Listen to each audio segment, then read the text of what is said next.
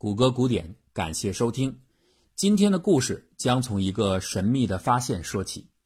二零一四年十月底的一天深夜，在俄克拉荷马州天主教大学旁边的一间女生宿舍里，有两个女孩子正在熬夜。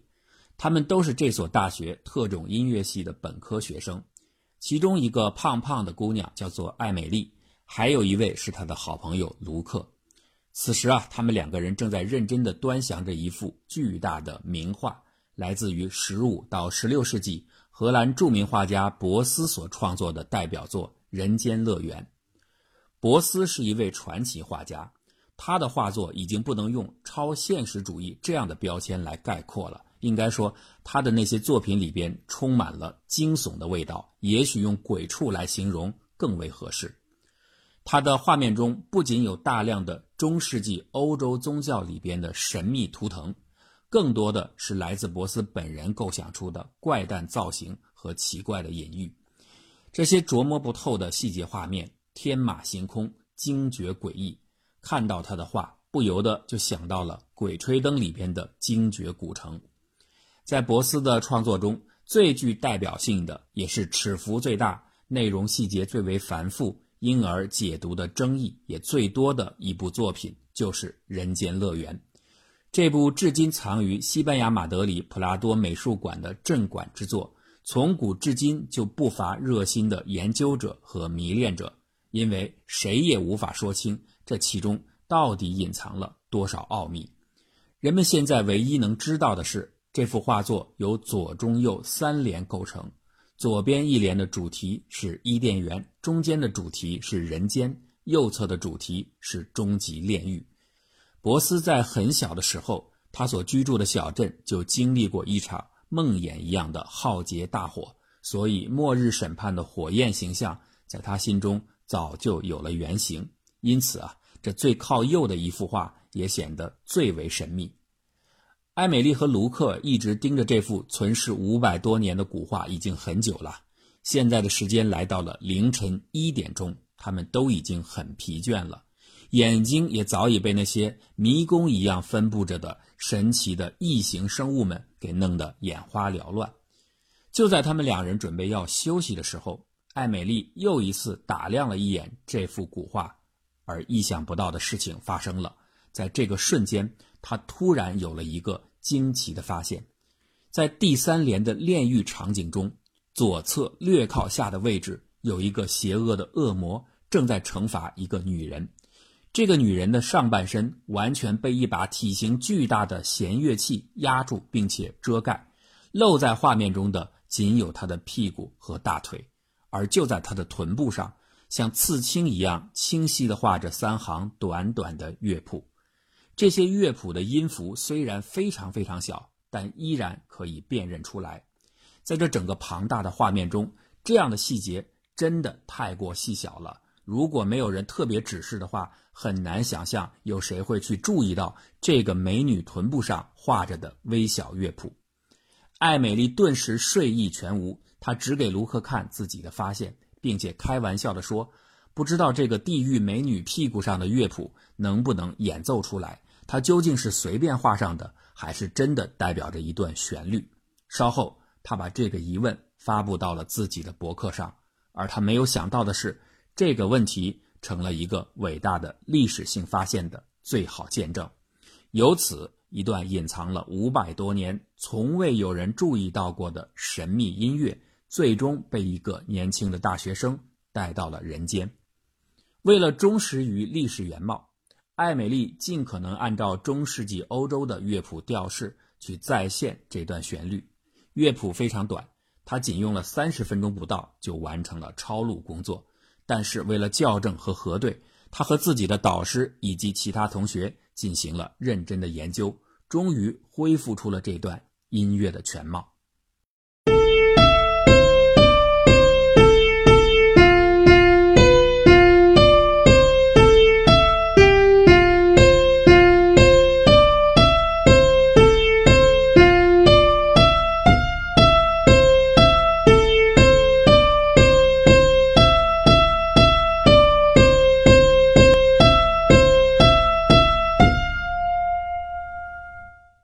以上听到的仅仅是简单的旋律再现，显得有些单薄，但是当加上配乐效果后，整个的声音就会变得京剧而肃穆，真的宛如地狱的回响。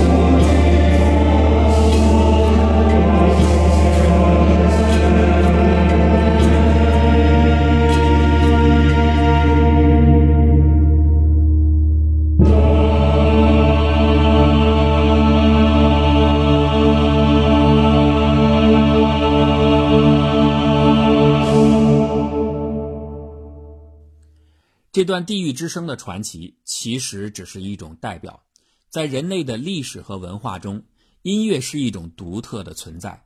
它除了审美功能之外，似乎总是能和隐秘联系在一起。那这究竟是为什么呢？要解释这个问题，我们还是先来听一段音乐。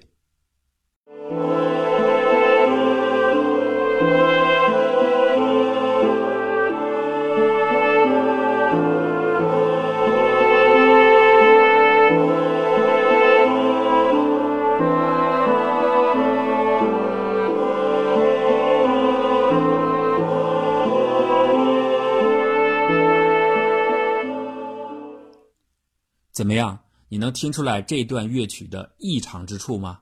好像也没什么奇怪的，是吧？粗听起来，这段声音确实很平常，但实际上它是不寻常的，因为在这个声音里边隐藏了一幅由文字和线条组成的图像。声音隐藏图像，这哪儿跟哪儿啊？用耳朵听的声音，怎么能去隐藏一幅用眼睛看的图像呢？其实这个原理一点都不复杂。简单的来说，先把图像展开成一组图像数据序列，数据既然变成了串儿，它就能对应的转化成一段音频，我们称为图像音频。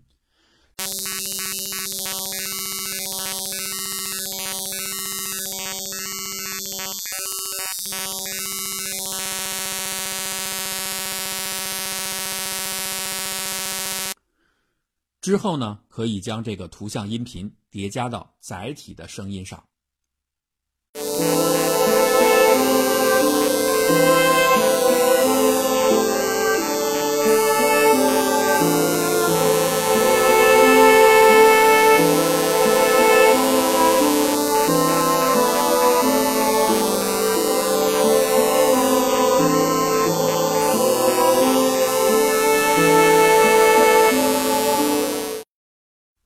可以听到直接的这种信息叠加痕迹是非常明显的，这会引起其他人的注意。为了更好的实现隐藏图像的目的，需要使用一种特殊的算法。这类算法啊，不是直接叠加声音，而是通过轻微的调整载体的数据，把图像的数据调制到载体信息上。这个过程可以类比于无线电广播当中的载波调制。由于载体数据所需要的调整幅度通常很小，故此啊，改动后的声音一般人是难以分辨和察觉的。这样就可以在几乎没有破绽的情况下，把图像隐藏在声音中。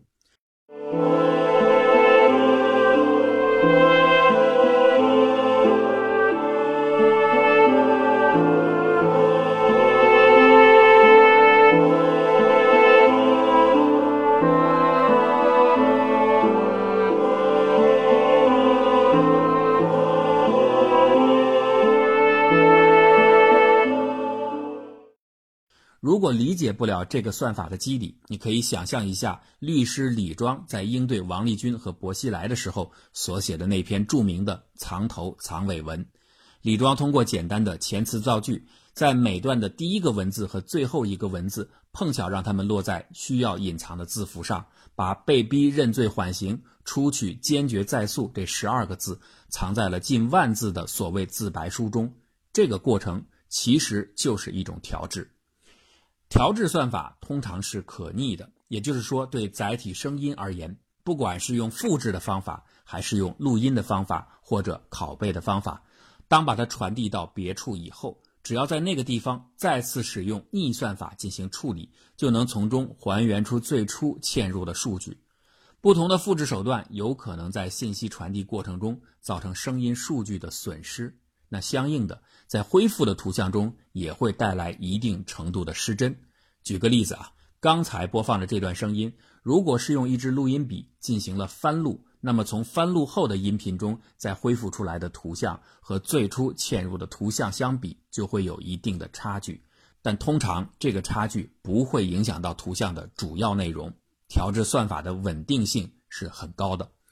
听到这里，你一定已经意识到。上述的方法在信息的保密技术中一定有重要的应用价值。的确，这其实就是声音的引文术，也叫做音频的引写术。人类使用的信息保护模式主要有两大类，一类叫做引文术，一类叫做密码术。引文术就是把需要传递的信息以隐蔽的方式悄悄藏在其他极为常见的信息载体中。而密码术呢，则是把信息内容彻底的改头换面，然后再进行传递。引文术的信息它本身是不变的，需要改变和调制的是载体，它的安全性来自于其他信息载体的掩护。可以这么说，载体越庞大，信息本身就越安全。那密码术的信息是自身改变的，它不需要借助庞大的载体数据来传递。它的安全性来自于对原始信息结构的重构，可以说这种重构越复杂，它就越安全。除了这两种信息传递的防护机制外，还有一大类经常用于安全识别的信息保护手段，这称为生物的身份验证。这种方式直接利用人体某些生理特性的不可复制性来确保信息系统的安全，比如指纹识别、人脸识别、虹膜识别。都属于此类。声音有一个奇特的特性，它同时具有以上三大防护体系所需要的特征。作为音频振动，它能够提供大量的冗余信道，用来加载别的信息，这就能实现引文术。作为乐谱，它是一种离散化的音符集合，这就可以与字母或者其他别的符号体系建立对应，从而构建出密码。作为人的演奏或者歌唱的产物。声音又具有生理特征，这可以用于身份验证。正是因为音乐具有这种多重的可密特性，这才使得它成为了神秘信息的最佳载体。故此，长久以来，隐秘和音乐之间的诡异关联就频繁地出现在人类的文艺作品和现实生活中。我不想杀死你，但是你必须把密码给我弹出来。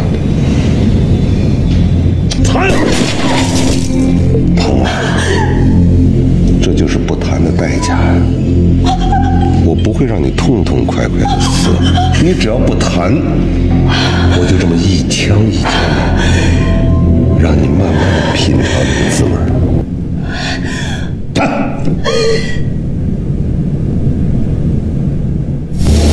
你能不能再弹一首一模一样的曲子，但是在细微之处要有不同？可以，我可以把这首曲子变一变调，听上去完全不同。我就用这首曲子作为系统的全部重置和锁定网络保护的启动码。如果敌人准备破解，你就用这首曲子把系统锁死，就可以保护 APR 项目的安全。同时呢，把敌人的系统攻击瘫痪。嗯，好，妈，你稍微等我一下。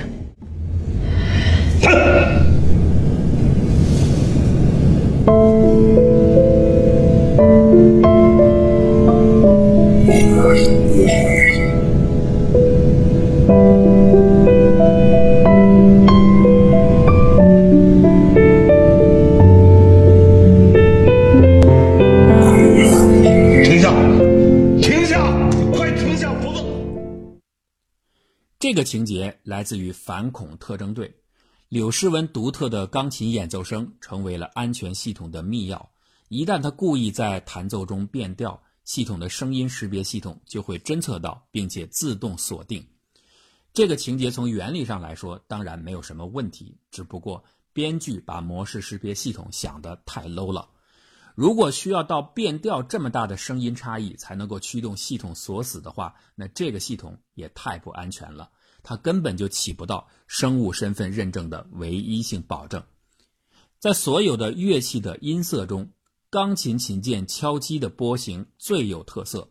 如果你把它展开，就会发现，钢琴的音色波中不仅包含通常乐器都有的泛音波列，而且在它低频的部分还有一段自由的曲线。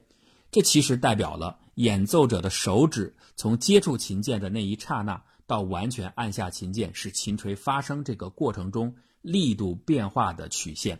这种变化曲线对每个演奏者来说都是独一无二的，这构成了一种身份的验证。如果真的是要对一个重要的系统采用钢琴演奏声音作为保护的话，也许应该达到这样的分辨模式才更合适。把系统密钥设定为特殊的声音，这属于生物身份验证；把图像隐藏在乐曲中，这属于隐文术。那不管怎么说，以上这些都是人们有意为之的结果。但是还有一种情况，就真的显得有些神秘了，这就是所谓的灵异声音。在一个歌曲主旋律进行的时候，突然会若有若无的有不正常声音飘荡出来。让人难以琢磨，他们究竟是故意的安排，还是某种未知的错觉，亦或是别的原因？此前我们曾介绍过王菲在歌曲《寒武纪》的最后所嵌入的神秘录音。那在今天的节目中，再请大家欣赏两个这样的奇特例子。先来听听蔡依林的《看我七十二变》。再见面，要你们傻了眼，无所谓正面侧面，不是完美弧线。再见丑小鸭，再见自卑留给昨天，女大牙十八变，看我七十二变。听出来了吗？当歌曲进行到“丑小鸭再见”一句时，突然出现了一个非常颤抖的女声，微弱的喊了一句歌。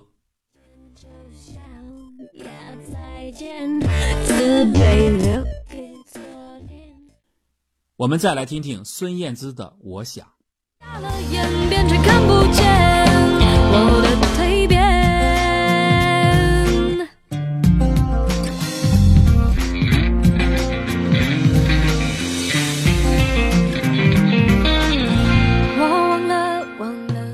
请注意，当歌曲进行到中间时。同样出现了一句神秘的女声：“谢谢你。”请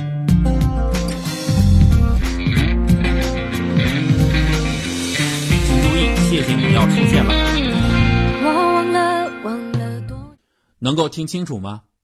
这些神秘声音的出现，当然不会是什么灵异事件，它们要么是一种声音效果上的巧合，要么就是创作者埋下的彩蛋。但具体是怎么形成的？目前还无从得知，反正将其视为一种神秘的隐文声音就好了。其实啊，具有神秘色彩的不只是声音的隐文术，音乐的密码术同样蕴藏着无比的神奇。当博斯《人间乐园》的女人屁屁上的神秘乐谱跨越了数百年，带来地狱的吟唱时，达芬奇的密码也将在最后的晚餐中被找到，而这将揭开另一曲。天堂的回响。